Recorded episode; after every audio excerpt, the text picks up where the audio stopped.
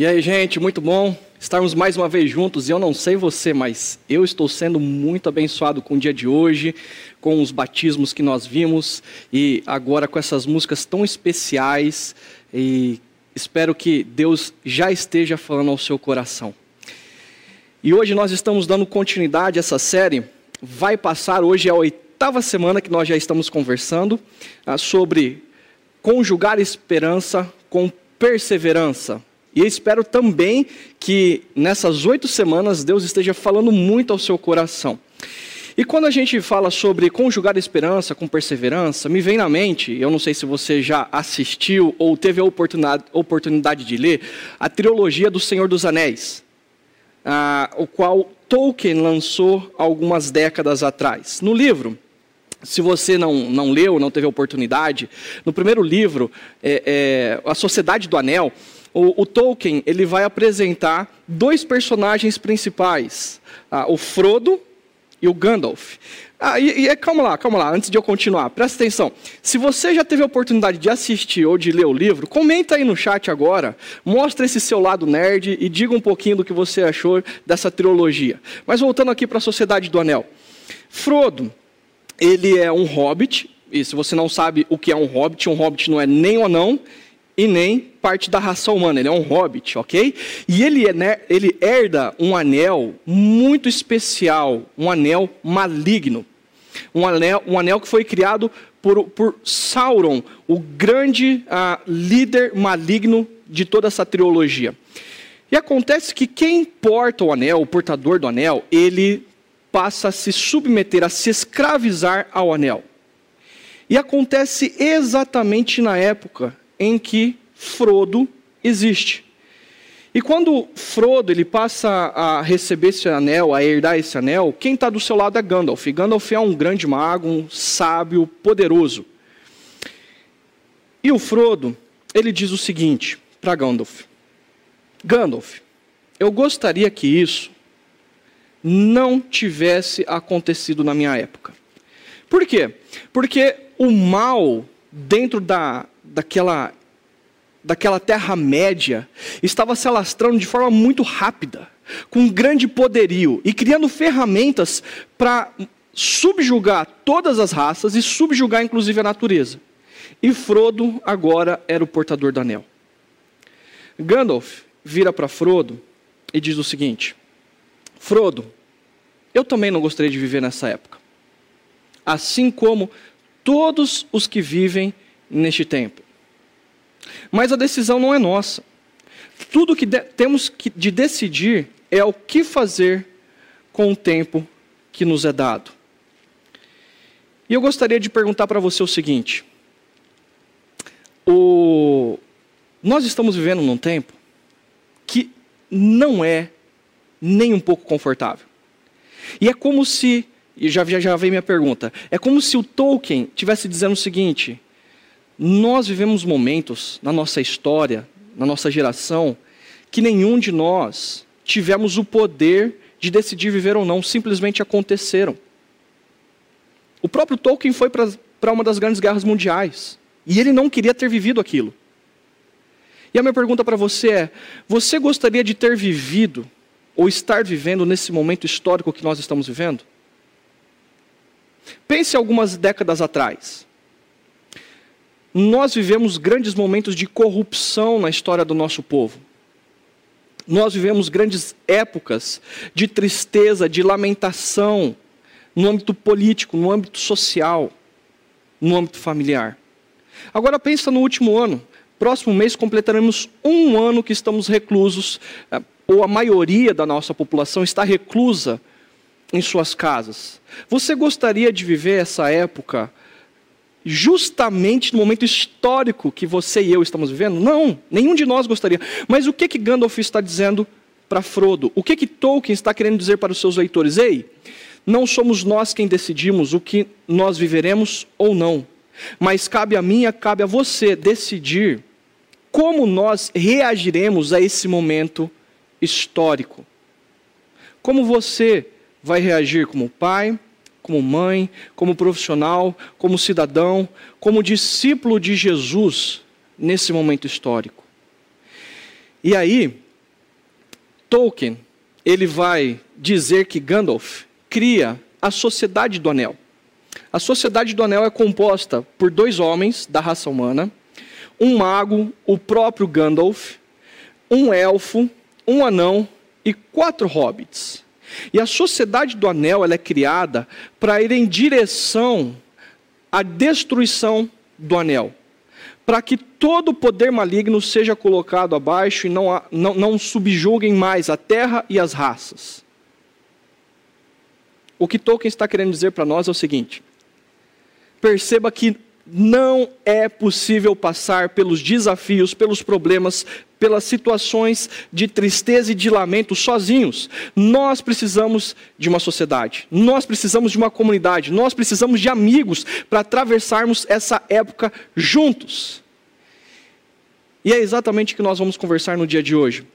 Nós precisamos de uma comunidade para passarmos por essa fase de décadas atrás, para passarmos por, esse, por essa fase de pandemia que nós estamos vivendo. Para tanto, eu quero convidar vocês para acompanharem comigo a leitura de Hebreus capítulo 10, do verso 19 ao verso 25, ah, que é o nosso texto de hoje.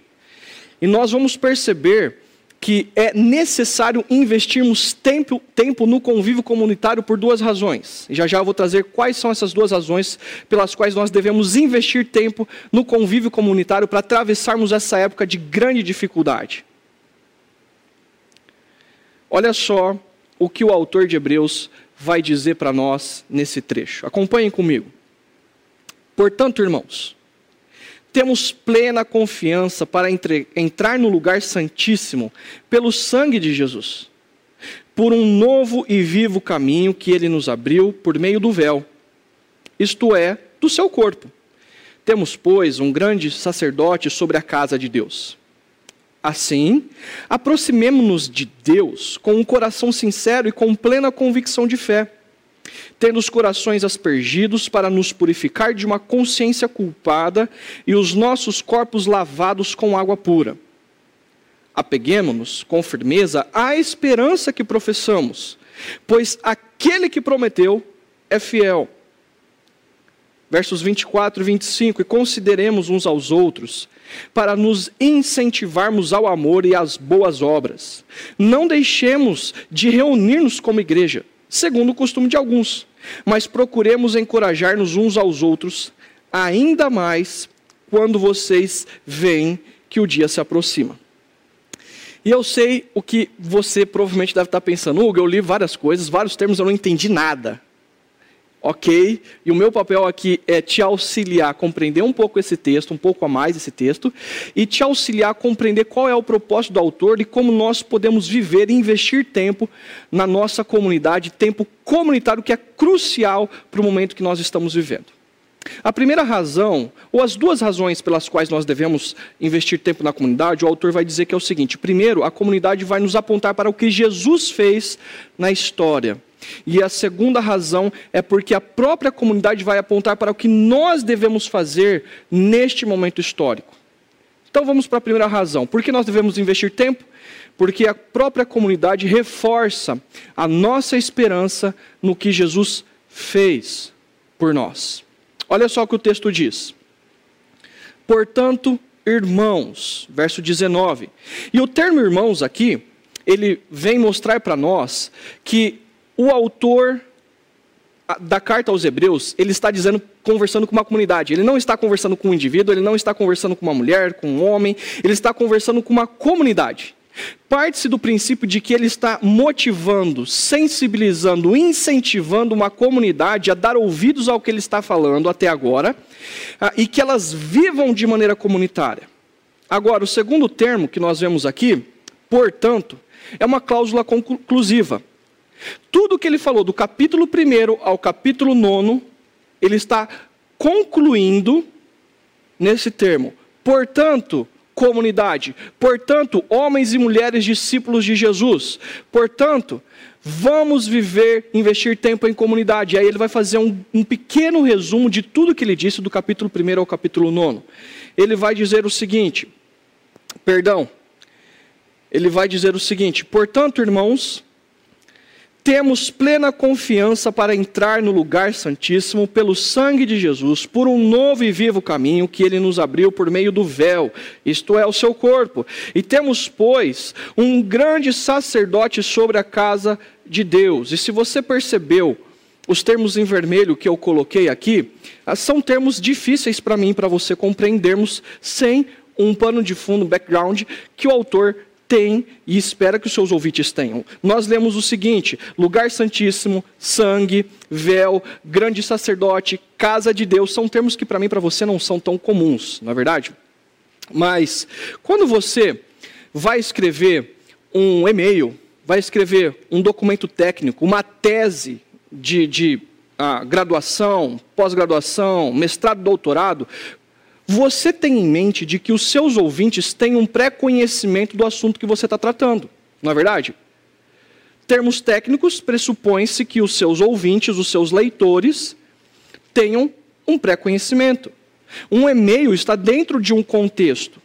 E é exatamente isso que o autor está dizendo ao afirmar, ou tem a expectativa e tem a convicção de que ao afirmar esses cinco termos, o que nós acabamos de ver, os seus ouvintes tenham conhecimento. Ele tem a expectativa de que os seus ouvintes compreendam muito bem todo o Antigo Testamento, até porque do capítulo 1 ao 9, ele vem tratando de assuntos altamente baseados na compreensão do Antigo Testamento, especialmente da Torá. Só para nós ah, entendermos qual é o background de fundo desse pessoal, olha só, ele está escrevendo para judeus cristãos. O público dele é judeus cristãos. São judeus que ouviam a mensagem de Moisés, mas agora se renderam a quem Jesus é. E esses judeus cristãos, eles creem no próprio Cristo, que Jesus morreu e ressuscitou no terceiro dia, está restaurando todas as coisas. E como background disse, disso, a cultura deles e a fé deles é baseada na Torá, especialmente na Torá e depois nos Salmos e nos profetas. E eles têm como crença fundante o Deus Criador que governa e dirige toda a história. Era por isso que esses termos vêm, então, de todos esses backgrounds ah, de compreensão que eles já tinham, de pré-conhecimento que eles já tinham. Mas vamos caminhar rapidamente, de maneira cronológica, para você entender o que o autor está querendo dizer. Olha só, Deus ele cria todas as coisas muito perfeitas. O relacionamento para com ele, para com o próximo, para com a natureza, para consigo mesmo. Deus ele cria o cosmos plenamente sincronizado e perfeito. Mas nós, seres humanos, decidimos romper com Deus Criador e afetando toda a criação, é como se a gente afetasse cada célula do cosmos, para você compreender a abrangência do pecado e de como ele distorceu toda a criação, inclusive o nosso relacionamento para com o Criador, o nosso relacionamento para com o próximo, para com a natureza e para conosco mesmos. E aí Deus, que deveria ter aniquilado a humanidade naquele momento, acabado com tudo isso e com o que ela causou na história, ele escolhe um povo chamado Israel para alcançar todas as nações da terra. E essa nação de Israel deveria viver a partir da lei, da Torá, dos cinco primeiros livros da Bíblia, de maneira tão intensa, tão viva, tão bonita, que os outros povos da terra viriam com seus próprios olhos aquela nação linda, viriam até eles e reconheceriam Deus Criador que deu a lei para eles viverem dessa forma. E quem recebeu a lei, ou a lei foi transmitida por meio do grande líder chamado Moisés, que eles tinham como grande referência. E a lei dizia acerca do povo dos levitas, que seriam sacerdotes, e os sacerdotes representavam o povo diante de Deus. E esses sacerdotes representavam o povo diante de Deus através de um negócio chamado tabernáculo. O tabernáculo era uma grande tenda onde era a habitação de Deus. Deus, ele e futuramente depois o templo. Esse tabernáculo e futuramente o templo, ele tinha uma arquitetura muito interessante. Então ele era dividido especialmente em três partes, quatro partes. A primeira parte era o pátio, onde todo mundo poderia ir, onde cada judeu poderia ir adorar a Deus e oferecer sacrifícios. Mas você tinha dentro da tenda a parte santa, chamada de parte santa, ou também no templo, onde somente os levitas poderiam caminhar por ali. Mas você tinha também o santo dos santos separado com um grande véu muito alto e espesso, onde só o sumo sacerdote entrava uma vez no ano para conversar com Deus. Em outras palavras, a própria arquitetura dizia: ei, Deus é tão santo, mas tão santo que o povo não tem acesso ao lugar santíssimo. E somente o sacerdote poderia representar esse povo uma vez por ano. E a lei também dizia acerca dos sacrifícios que aconteciam no, no tabernáculo e no templo. Em outras palavras, o povo de Israel, ele tinha que ter consciência clara que para que eles vivessem, cada homem, cada mulher, um animal deveria morrer no lugar deles. Todo o sangue derramado, quando eles viam aquele animal sendo morto, deveria dizer na mente no coração deles, acusar o pecado que existia no coração deles, na mente deles. Ei, Deus perdoou você, mas para que você fosse perdoado, alguém precisou morrer no seu lugar. Então perceba que o que o autor dos Hebreus está trazendo é todo esse contexto do Antigo Testamento: véu, lugar santíssimo, sacerdote. Ele está tendo a compreensão e a convicção de que seus ouvintes compreendem isso. Mas aí, de repente, o povo de Israel não cumpre a lei, não tem um grande líder que de fato os leva para a terra prometida, ah, porque próprio Moisés não entra na terra, os sacerdotes que representam o povo se tornam corruptos futuramente, e os sacrifícios já são feitos de forma não de coração pleno, mas apenas de aparência. Deus então resolve entrar na história. Jesus entra na história.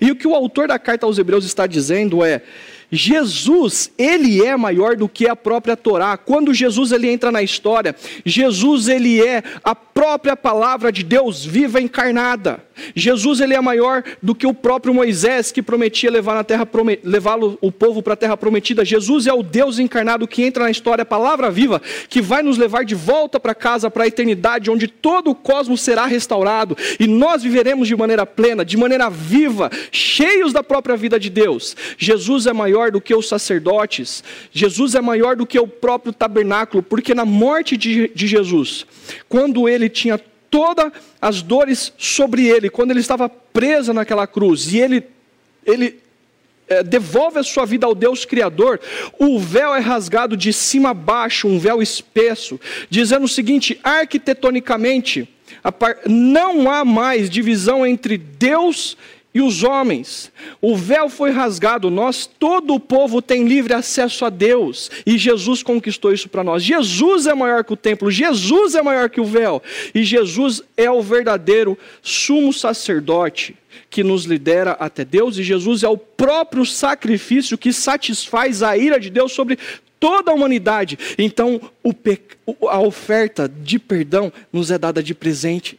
Jesus é maior do que todo o Antigo Testamento, Jesus é maior, superior do que todas essas coisas. E vocês estão corretos, judeus. Creiam em quem Jesus é, corra, corram para os braços dele. E com isso, o autor, ele está dizendo para nós, e usando desse trecho como uma dobradiça, do que ele vai querer aplicar a partir de agora. Vamos ler de novo. Olha só. Portanto, irmãos, temos plena confiança para entrar no lugar santíssimo, pelo sangue de Jesus, por um novo e vivo caminho que ele nos abriu por meio do véu, isto é, o seu corpo. Temos, pois, um grande sacerdote sobre a casa de Deus. Ei, comunidade, ei, discípulos e discípulas de Jesus. Tudo que eu disse do capítulo 1 ao capítulo 9, Jesus é maior e superior do que tudo que vinha acontecendo na história. Deus entrou na história e Ele está nos liderando para a vida futura. Agora, a partir de agora e para a vida futura. Qual que é o problema aqui? Que eu e você podemos ler esse texto, achar muito bonito, mas não aplicar às nossas vidas. Então, o que, que isso tem a ver conosco? Acontece que nós, homens e mulheres, no século 21, nós temos a nossa origem nos nossos primeiros pais, Adão e Eva. E eles foram criados num ponto histórico onde tudo era perfeito. E eles foram criados seres adoradores.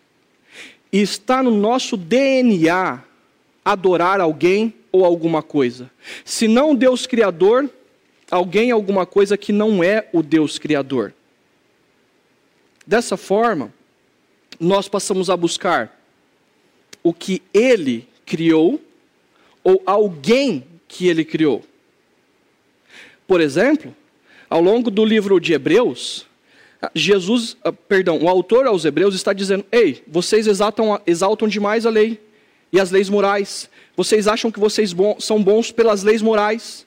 Ei, vocês acham que ficar sacrificando as coisas o tempo todo vai resolver o seu problema com Deus, quando o seu coração não está conectado a Deus?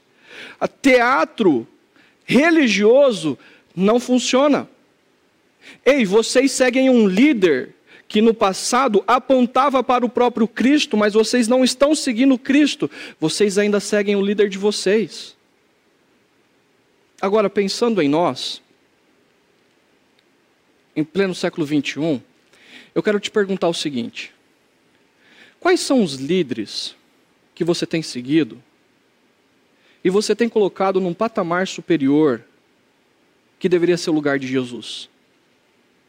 A primeira coisa que vai vir na minha mente, na sua mente, provavelmente é aquela crítica às pessoas que têm líderes políticos, que se dizem guiar o povo e resolver a vida do povo numa terra prometida, aonde tudo vai ser resolvido com as suas ações políticas. Essa crítica também está certa. Mas nós temos homens e mulheres que no momento atual estão seguindo gurus do, do mercado financeiro do mercado da imagem, do corpo.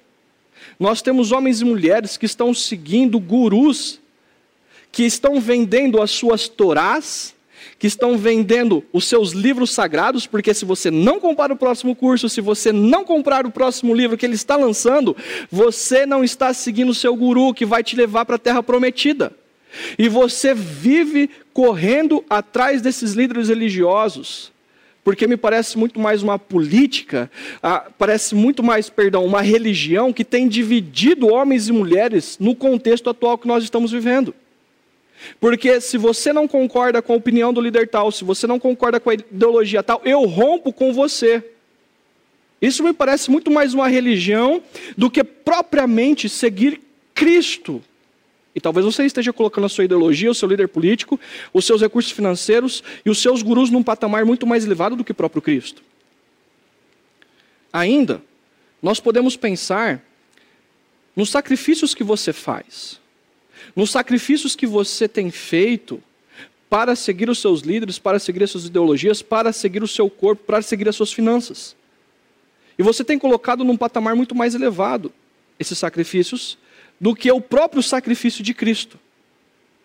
Então você acredita que a sua performance, a sua, a, a, a sua vida moral, as, as regras que você exige de você mesmo, você acredita que sacrificar a sua família, sacrificar algumas coisas das finanças, vai trazer salvação, vai trazer um resultado final para você e você vai se sentir pleno, cheio, satisfeito quando na verdade você tem feito sacrifícios e perdido o tempo da sua vida e você não está percebendo. Ainda, talvez você esteja ah, se elevando nas suas categorias morais, né? De que você, o que você acredita é o correto e o outro que é o cego e você tem cancelado pessoas, você tem excluído pessoas, você tem rompido com pessoas, com familiares, com amigos. E eu sei que lá no fundo, lá no fundo, você sente o seguinte: você acha que assim, será que eu deveria ter rompido mesmo? Será que o que eu fiz no passado foi correto? Porque no final das contas, ao seguir as suas regras morais, ao seguir os seus gurus, ao seguir os seus sacrifícios, sabe o que você sente? Canseira e frustração. Porque no final das contas, essas coisas ou essas pessoas não podem te preencher e dar a vida que eles tanto prometem. E, que o autor da, e o que o autor da, da carta aos Hebreus está dizendo para você, ei, Jesus é maior do que os seus líderes. Jesus é maior do que a sua performance. Jesus é maior do que você mesmo. E você precisa colocar Jesus no patamar mais elevado da sua vida e deixá-lo lá, porque ele se sacrificou por você. Ele está te levando de volta para a terra prometida, para Nova Jerusalém, não só no futuro, mas no presente, Ele está restaurando todas as coisas e Ele disse que Ele vai te dar vida e vida em abundância.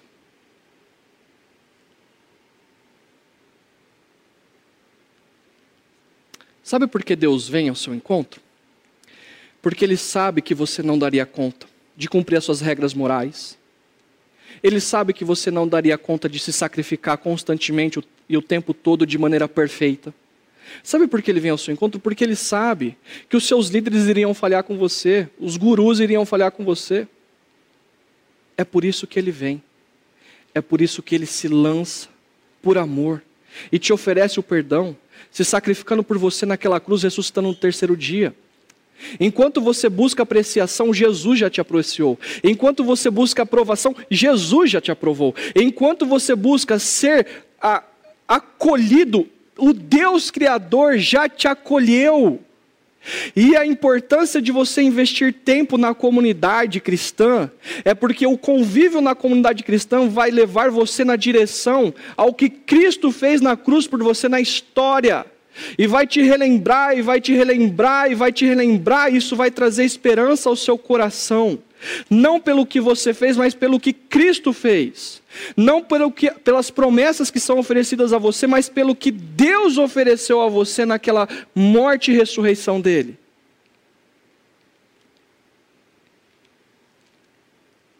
Deus te ama a tal ponto de morrer por você. Você não precisa mais fazer sacrifícios para ser aceito, seguir líderes para ser aceito, ter likes para ser aceito, e ter uma vida altamente moral e se julgar perfeito, excluindo outros para ser aceito. Deus já fez isso por você. Perceba que investir tempo na comunidade cristã é reforçar a esperança do que Cristo fez por você, pela sua família, está fazendo na história neste momento. Ainda, a gente não investe apenas tempo na comunidade para reforçarmos a nossa esperança, mas nós investimos tempo na comunidade para reforçar o que nós devemos fazer no momento histórico que nós estamos vivendo. O autor do livro aos Hebreus, ele vai dizer, ele vai usar três verbos Ainda não, volta a tela, por favor. Volta para mim. Isso. Ele vai usar três verbos para dizer o que nós devemos fazer no momento presente. O primeiro, ele vai dizer o seguinte: nós devemos nos aproximar de Deus. Segundo, nós devemos nos agarrar à esperança. E terceiro, nós devemos considerar uns aos outros. Ok? Então a gente vai caminhar por essas três formas daquilo que nós devemos fazer, três atitudes daquilo que nós devemos fazer no momento histórico que a gente está vivendo. Preste atenção então, verso 22. Assim, primeira coisa, aproximemo-nos de Deus com um coração sincero e com plena convicção de fé, tendo os corações aspergidos para nos purificar de uma consciência culpada e os nossos corpos lavados com água pura. Aqui o autor ele está apontando a quatro características de como nós devemos nos aproximar de Deus. Então preste atenção. Primeiro, como nós devemos nos aproximar de Deus? Com um coração sincero, sem teatro. Se Deus sabe tudo o que eu fiz de errado, os cantos mais escuros da minha alma, o meu passado, e Ele me acolheu, e Ele me aceitou, e Ele morreu por mim, e Ele me salvou, não tem por que eu fazer teatro, eu me aproximo dEle. Então a primeira forma que você precisa se aproximar na presença de Deus é com o coração sincero. Segundo, com plena convicção de fé. A fé aqui, ela não é algo que você conquista, ela não é algo que você pode criar. A fé aqui é, é a partir do seu objeto de fé. E o seu objeto de fé é Jesus. Você se aproxima com fé naquilo que Jesus fez. Naquilo que Jesus conquistou para você na cruz. Então você se aproxima com convicção do seu, no seu objeto de fé. você vai na direção dele.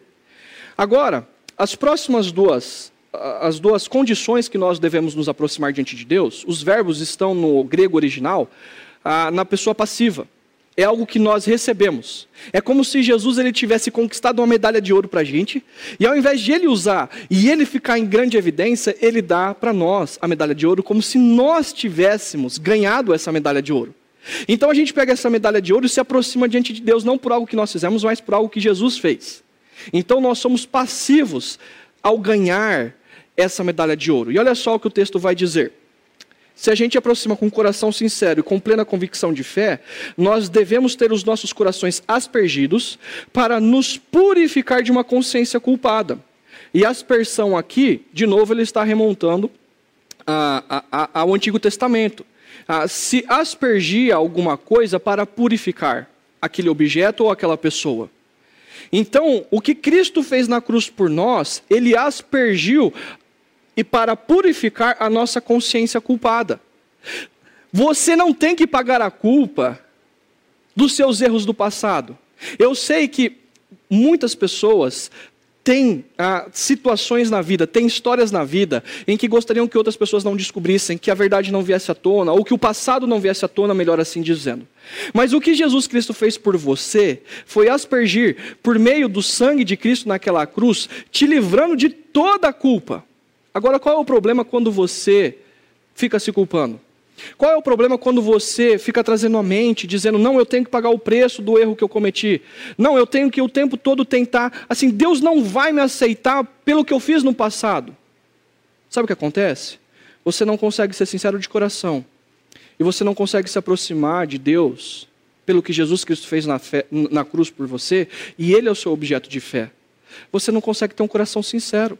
Então você tem que compreender que o que Jesus fez na cruz por você, Ele já te perdoou, Ele já te limpou e você se aproxima de Deus com o coração sincero, porque Ele sabe quem você é.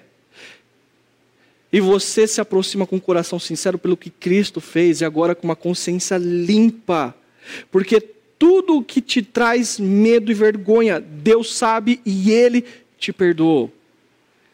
E por fim, nós devemos a nos aproximar de Deus com os nossos corpos lavados com água pura. Aqui também está trazendo à tona uma figura, uma imagem do Antigo Testamento.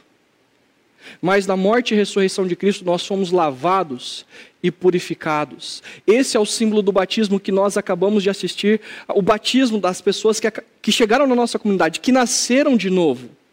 É algo interno que você recebeu e de maneira externa, pelo derramar da água na sua cabeça, você está afirmando que você nasceu de novo.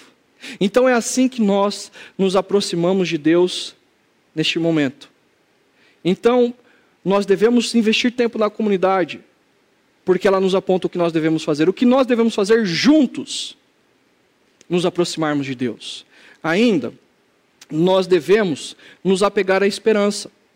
O texto diz lá, o verso 23, apeguemos-nos com firmeza à esperança que professamos pois aquele que prometeu é fiel. Eu não vou aqui tomar muito tempo explicando essa segunda ação, porque nós já tratamos. Nós nos apegamos com firmeza à esperança. Nós nos. E o termo em grego aqui é nos agarramos com grande força ao que Cristo fez, a esperança da nossa fé. De novo, nós nos agarramos ao nosso objeto de fé, não a nós mesmos, porque nós precisamos ter muita fé. Não. A nossa fé está em quem Jesus é e no que ele fez. Ponto. Deixa eu te dar um exemplo aqui, só para você perceber. Você tem um amigo ou um parente do qual, em algum momento da sua história, você queria contar com ele, ou com eles, ou com ela. E aí, de repente, aquele seu amigo falhou com você, a sua amiga, o seu parente falhou com você. Ele era o seu objeto de fé, de confiança, de esperança. Então, porque aquela pessoa não cumpriu com a palavra dela, e num outro momento você precisaria daquela pessoa, você simplesmente decidiu não contar com ela. Porque o seu objeto de fé, o seu objeto de esperança falhou com você. Agora, houveram momentos na sua vida onde você precisou ou decidiu confiar em algumas pessoas, em algumas situações, e aquela pessoa cumpriu com a palavra dela. Você então, num outro momento de vida, de necessidade, ao lembrar-se daquela pessoa e de como ela cumpriu com a palavra dela, você caminhou na direção dela porque você tinha esperança de que ela cumpriria mais uma vez com a palavra dela. É exatamente o que o, autor aqui está dizendo: apeguemos-nos, nos agarremos com firmeza à esperança que professamos, pois aquele que prometeu é fiel. Deus cumpriu a palavra dele em dar início à restauração, à salvação de todo o cosmos. Desde Gênesis 3,16, Deus já disse que o filho da mulher pisaria na cabeça da serpente. Ele traria salvação a toda a história. E se Deus foi fiel para entrar na história e acabar com, iniciar com o fim do mal na história, está nos levando de volta para casa, nós nos agarramos à esperança de quem Ele é na palavra dele. Ok? Então, nós como comunidade, nós investimos tempo na comunidade para nos lembrarmos do que Jesus fez e para lembrarmos do que nós devemos fazer, nos aproximarmos de Deus e nós devemos também nos agarrar à esperança que nós temos nele como comunidade. Mas esse contexto vai se dar de maneira, e ele vai reforçar isso, comunitária. Olha só o que ele diz no verso 24. O que nós devemos nos fazer? O que nós devemos fazer? considerarmos uns aos outros para nos incentivarmos ao amor e às boas obras. Se Jesus ele é a nossa identidade, se Jesus ele é a nossa esperança, isso não deve ser algo meramente individual, pessoal. Nós devemos externalizar a nossa identidade em Cristo, um amor interno externalizando em boas obras na direção do próximo. E o termo aqui considerar uns aos outros é nós devemos nos preocupar profundamente uns com os outros, nós devemos cuidar profundamente uns dos outros. Isso se dá no contexto comunitário. Nós incentivamos uns aos outros, nós estimulamos uns aos outros a lembrar o que Jesus fez, a se aproximar de Deus, a agarrar firmemente na esperança e a termos boas obras um para com os outros nas suas necessidades. Então, dá só uma olhada nesse gráfico rapidamente. Se Jesus é a nossa esperança e nós investimos tempo ah, em comunidade para lembrarmos no que ele fez, de que ele nos salvou, dando livre acesso a Deus, nós devemos perseverar comunitariamente também ao aproximarmos de Deus, nos agarrar com a esperança e considerar um ao outro. Isso se dá no contexto comunitário. E aí ele vai encerrar a sua fala no verso 25 dizendo o seguinte: ou ele vai ampliar o verso 24. Olha só que interessante. Não deixemos de reunir-nos como igreja, segundo o costume de alguns, mas procuremos encorajar-nos uns aos outros, ainda mais quando vocês veem que se aproxima o dia. O termo aqui, não deixemos de reunir-nos como igreja, a ideia é não abandonem as reuniões. O termo igreja não está no texto original. Talvez uma melhor tradução é não abandonem as reuniões. E eu vou te explicar para você por que, que o termo igreja não está lá e o que o autor quer dizer com não abandone as reuniões.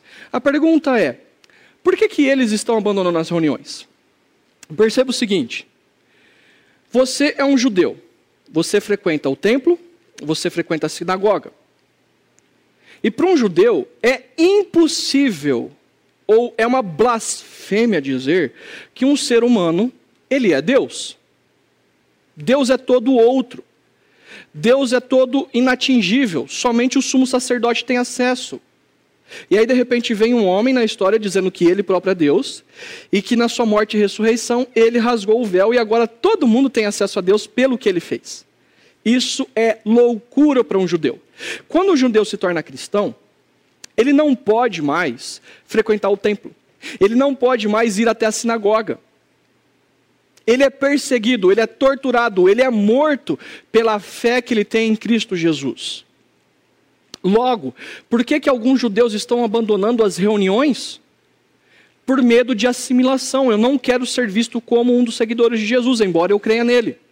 Eu não quero, ah, eu tenho medo de que minha família sofra, eu tenho medo de que minha profissão sofra. Então eu não quero me associar às reuniões. Então eles passaram a abandonar essas reuniões. E onde é que eles se reuniam? Quando eles não podiam ir mais ao templo e quando eles não podiam ir mais à sinagoga adorar a Deus? Eles se reuniam em suas casas. O que o autor está dizendo é: não importa o local, importa que se reúnam como comunidade para reafirmar a esperança no que Jesus fez e reafirmar vocês como comunidade o que vocês devem fazer agora. Não importa como, não importa aonde, importam, importa que se reúnam. Esse é o ponto. E talvez vocês não saibam, mas, por exemplo, ah, do primeiro século ao quinto século, os cristãos não tinham locais apropriados para se reunir.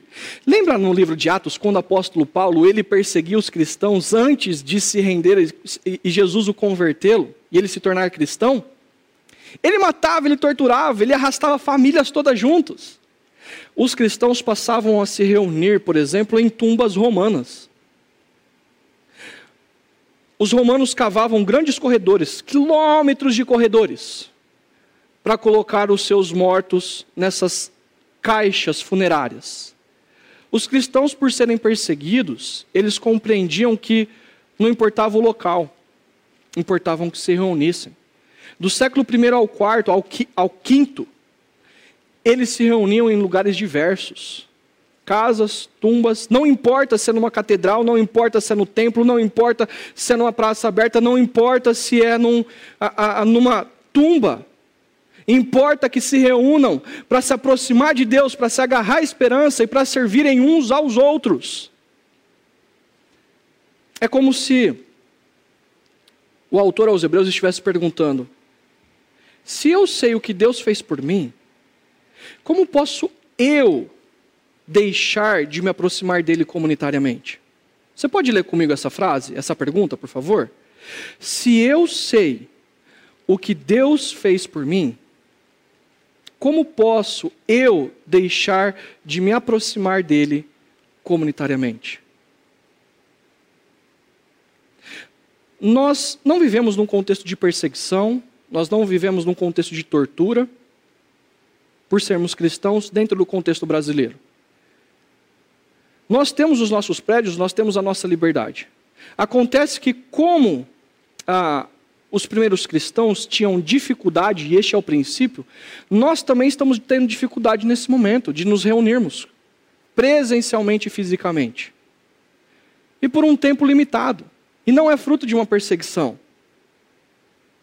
No entanto, nós não perdemos a possibilidade de nos reunirmos como comunidade de maneira online. Até porque Deus ele não está limitado no espaço físico. E eu percebo um movimento muito interessante, na verdade, dois. Antes da pandemia, nós tínhamos um grande número de desigrejados, um, um grande número crescente de desigrejados. São homens e mulheres que eles compreenderam que eles poderiam decidir gostar de Deus, mas não da comunidade, da igreja, do convívio comunitário. Eles decidiram abandonar o convívio comunitário. Mas, de repente, nós temos um outro fenômeno, o fenômeno dos superigrejados. Eu não sei se você conhece alguém assim. Os superigrejados, eles insistem em dizer que eles precisam do prédio para desenvolver a sua espiritualidade. Eles precisam estar reunidos debaixo de quatro paredes para desenvolver a sua espiritualidade. E talvez eles não percebam que essa mentalidade de prédio é fruto de uma mentalidade católica medieval e pagã. Porque no Antigo Testamento, os, quem tinha templo eram os deuses pagãos. Ficavam no, no, no alto da colina. E todo mundo ia adorar os deuses pagãos no alto da colina.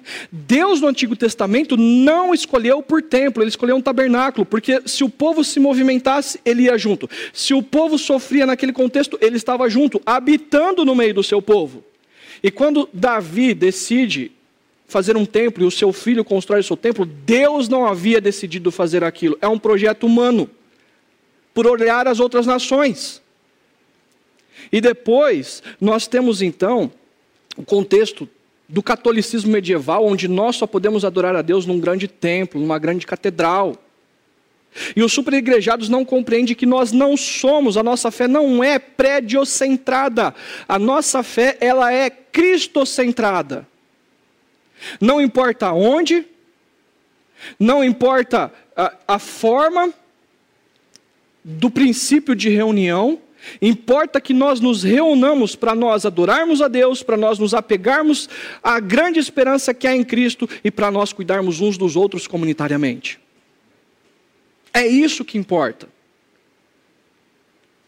Os superigrejados, eles estão presentes no templo, mas eles não estão presentes na vida da comunidade.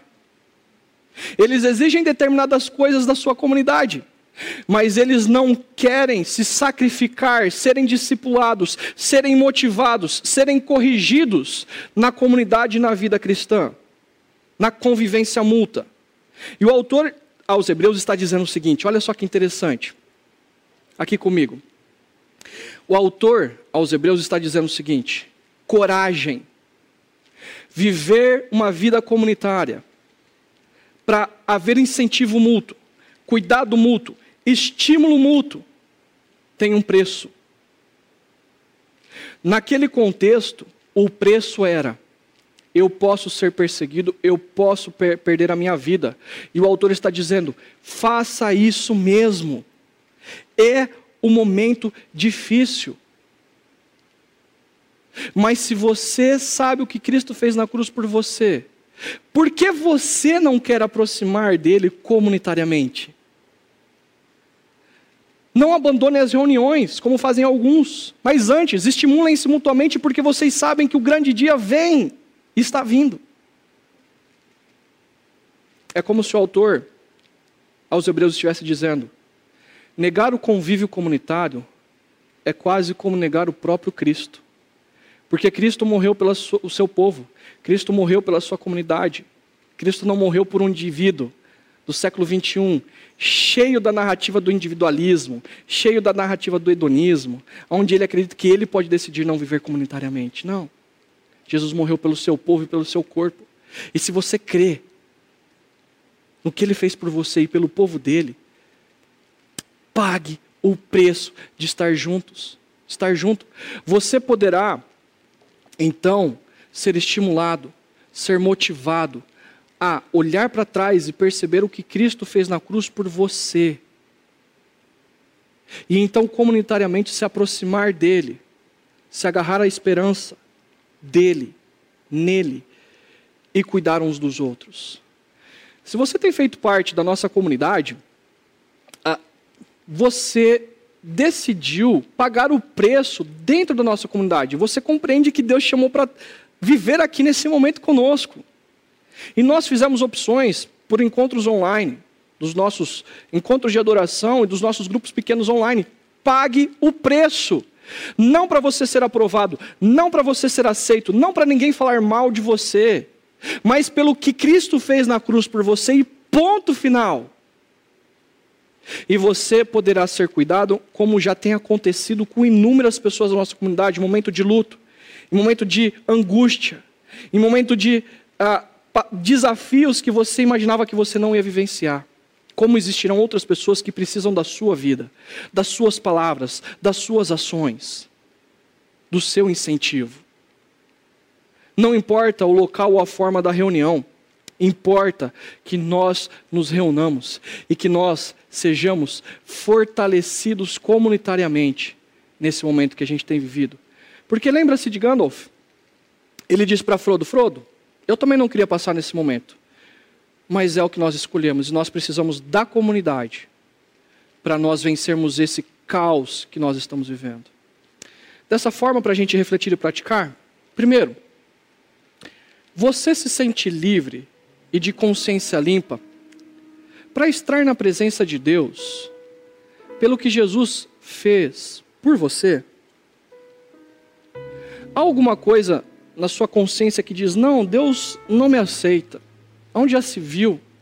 Existe alguma coisa na sua consciência que você fala assim, mas o meu passado, se alguém descobrir, ah, existe alguma coisa que tem te acusado? Eu quero dizer, se lance nos braços daquele que te ama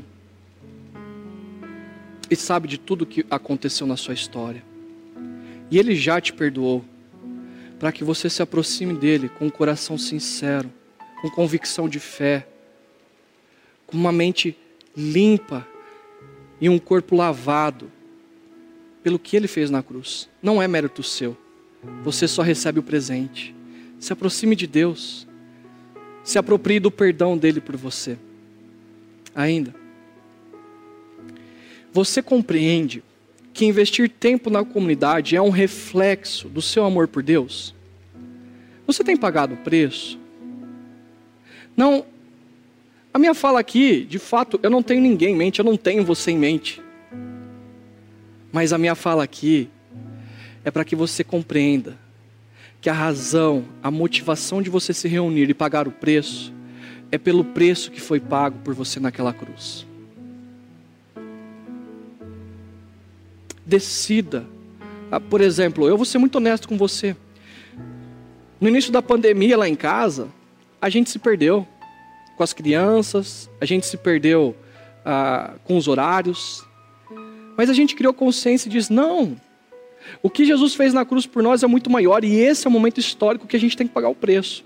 Não é fácil, a gente tem rotina muito clara no domingo. As nossas crianças têm uma rotina clara para o Chakra Kids. Ah, no começo eles não queriam, não. Era um negócio assim meio difícil, mas hoje a minha filha fala: Papai, hoje é dia da gente entrar ah, na salinha para eu ver as minhas amigas e a professora. A mesma forma os grupos pequenos. Não é. Ah, eu sei que é difícil com criança em casa, eu tenho três, gente. Mas assim, faz a rotina, conversa com o seu cônjuge.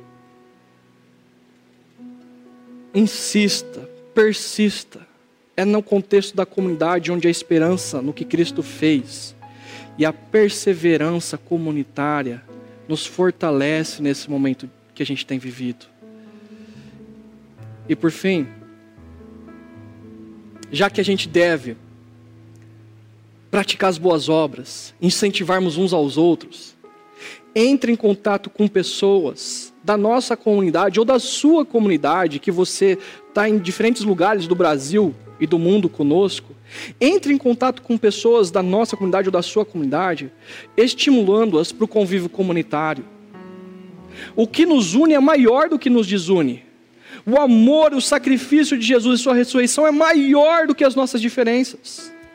E é isso que importa. Nós precisamos conjugar esperança e perseverança neste momento. E perceba que existam, existem pessoas que estão chegando na nossa comunidade e foram batizadas. E você que está chegando na nossa comunidade, nós somos uma comunidade que quer te abraçar como você é, com a sua história, e você será muito bem-vindo, muito bem-vinda. Não deixe de participar e ligue, entre em contato, manda uma mensagem, incentive essa pessoa, pergunte dela, sabe das necessidades, das dores, dos sofrimentos. Viva esse momento da sociedade, do anel, juntos, em meio ao caos, onde a esperança nos encharca e a perseverança nos une juntos para caminharmos na direção do nosso Cristo.